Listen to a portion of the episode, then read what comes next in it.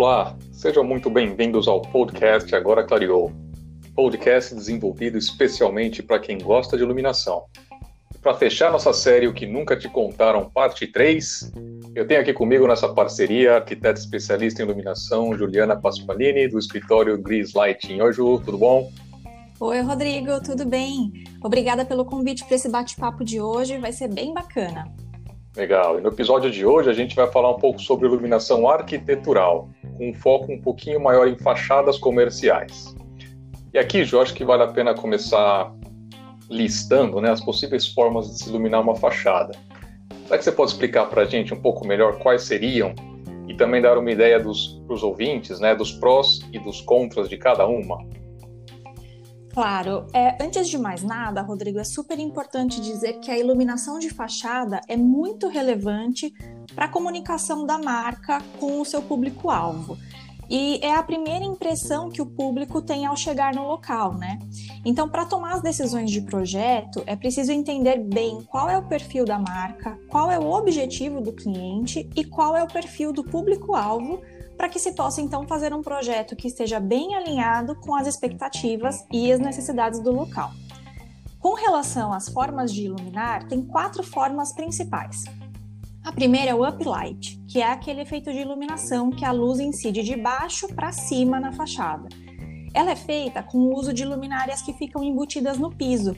Não poderiam ser projetores, né? Porque eles iriam se tornar um obstáculo para quem anda ali na calçada. Essa é uma iluminação bem diferenciada e fica realmente muito bonita. Ela tende a fazer com que o observador eleve o olhar, né? Então dá uma sensação de que está engrandecendo a fachada. Mas tem dois pontos que demandam muita atenção. O primeiro é que a instalação das luminárias no piso deve ser feita por uma mão de obra especializada para evitar a entrada de água na luminária. Não é raro né, ver esse tipo de luminária instalada cheia de gotículas de água dentro. Isso ocorre devido à instalação mal feita. O segundo ponto é que precisa ter uma atenção especial com o ofuscamento de quem transita na calçada. Como o equipamento joga a luz para cima, ele pode ofuscar as pessoas. Então, isso precisa ser estudado e talvez seja o caso de incorporar acessórios anti-ofuscamento para prevenir esse problema. A segunda forma de iluminar é o backlight, que é a luz por trás. Então, ela é geralmente utilizada em logotipos, onde se coloca a iluminação por dentro da caixa do logo, destacando o logo, ou também, no caso de logos sólidos, a luz é colocada por trás das letras do logo e a luz vaza pelas laterais.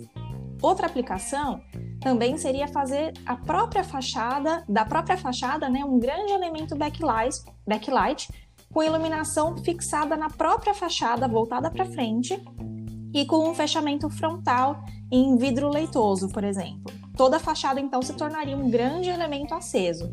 É uma coisa que fica muito legal, muito bonita, mas com certeza é bem mais caro. Esse tipo de iluminação, pelo menos nos logotipos, é bastante utilizada, mas ela apresenta uma certa dificuldade de manutenção, é um pouquinho mais chata, mas nada que inviabilize também. O terceiro, a terceira forma de iluminar é o wall washing, que é o efeito mais profissional de todos, né? Só que também ele requer um nível de conhecimento tanto para projetar quanto para instalar muito alto.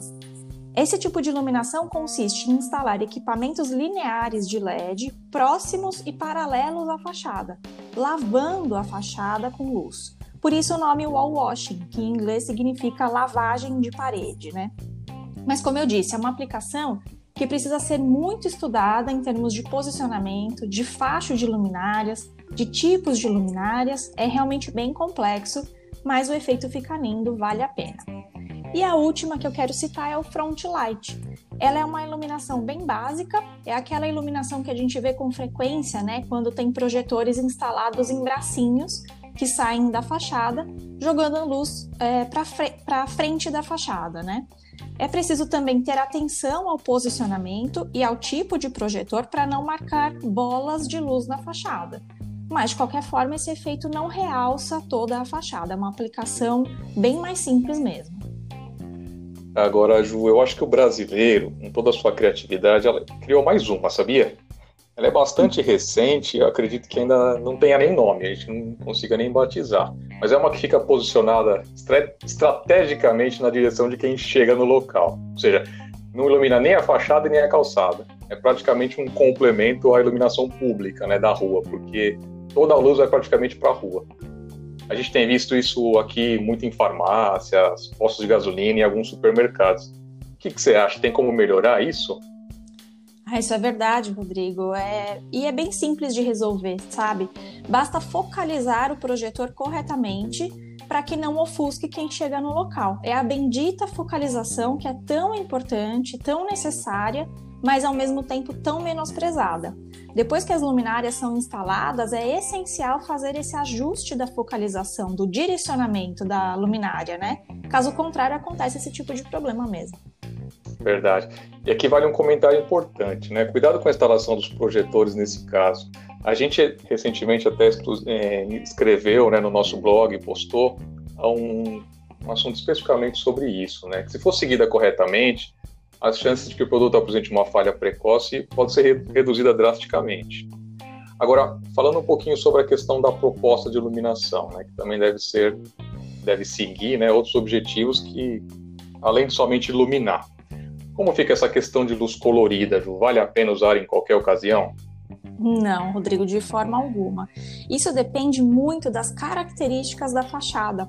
As cores escuras absorvem bastante a luz, então iluminar uma fachada escura com luz branca já é difícil. Com luz colorida, então, nem se fala. Até porque, para que, que, a cor da luz realmente apareça, é importante que ela seja aplicada sobre uma fachada clara, preferencialmente branca. Então fica muito estranho iluminar uma fachada colorida com luz colorida.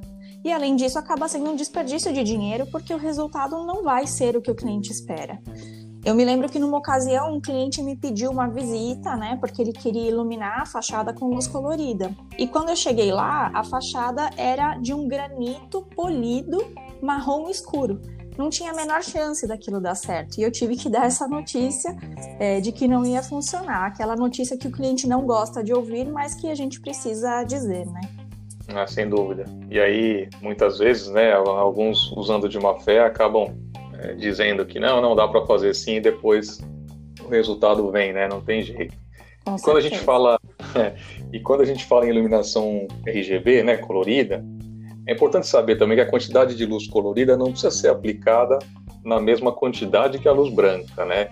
Isso porque o olho humano percebe cores e intensidades de maneira totalmente diferente. Em outras palavras, né, para dar um exemplo, a quantidade de luz azul que preciso para uma parede é equivalente a 20% da mesma quantidade de luz branca. Interessante, né? Porque lembrando que aqui a gente não está falando de uniformidade, mas sim quantidade uniformidade se dá através de luminárias com óticas, especialmente desenvolvidas aí para esse propósito. E como projetar esse tipo de aplicação? Também se usa software? Existem fotometrias dos produtos, Ju? Sim, sim. É essencial fazer o cálculo no software de iluminação para estudar qual é a melhor fotometria para a aplicação. Essa fotometria vai mudar em função da distância da instalação para a fachada, do efeito pretendido, da distância entre as luminárias e por aí vai. E tem muitas opções de fotometria no mercado. Então, sim, é muito importante fazer esse estudo no software e para isso é preciso usar as fotometrias fornecidas pelos fabricantes. Geralmente, nos próprios sites né, dos fabricantes, dá para baixar esses arquivos de fotometria. Ah, tá. E Ju, normalmente são necessários controles também para esse tipo de iluminação RGB, né? É fácil dimensionar isso? Sim, o padrão mais utilizado para esses controles é o DMX, que é aquele mesmo que se usa em iluminação cênica, né? Iluminação de teatros, por exemplo. Então você pode criar grupos de luminárias e controlar as luminárias por grupos, ou ainda controlar as luminárias individualmente. E a partir daí, então, criar cenários. Então, por exemplo, eu quero que no dia dos namorados as luminárias 2, 3 e 4 fiquem cor-de-rosa e a 1 e 5 fique vermelha, né? Então, isso é bem legal e dá para você associar ao calendário do sistema. Então, se você quiser nessa mesma situação, né, que ocorra essa mesma configuração todos os, todos os anos no dia dos namorados, é só colocar lá no calendário que todo dia 12 de junho o sistema vai acender dessa forma. E tudo isso fica gravado num equipamento que é o controlador do sistema. Mas claro, né, essas funcionalidades são encontradas principalmente né, nos principais fabricantes do mercado. Legal. E, e, tem gente que até hoje ainda acha que a iluminação é, só serve para iluminar, não é verdade? Uhum. Bom, Ju, com isso, então, a gente vai encerrando o nosso bate-papo de hoje e também a série O Que Nunca Te Contaram. Lembrando a todos que nossa proposta é de continuar levando informação para todos aqueles que gostam de iluminação e muitas vezes se sentem em dúvida até por onde começar. Ju, mais uma vez, muito obrigado pela parceria. Espero que esta série tenha sido a primeira de muitas. Obrigada a você, Rodrigo. Foi um enorme prazer poder participar dessa série.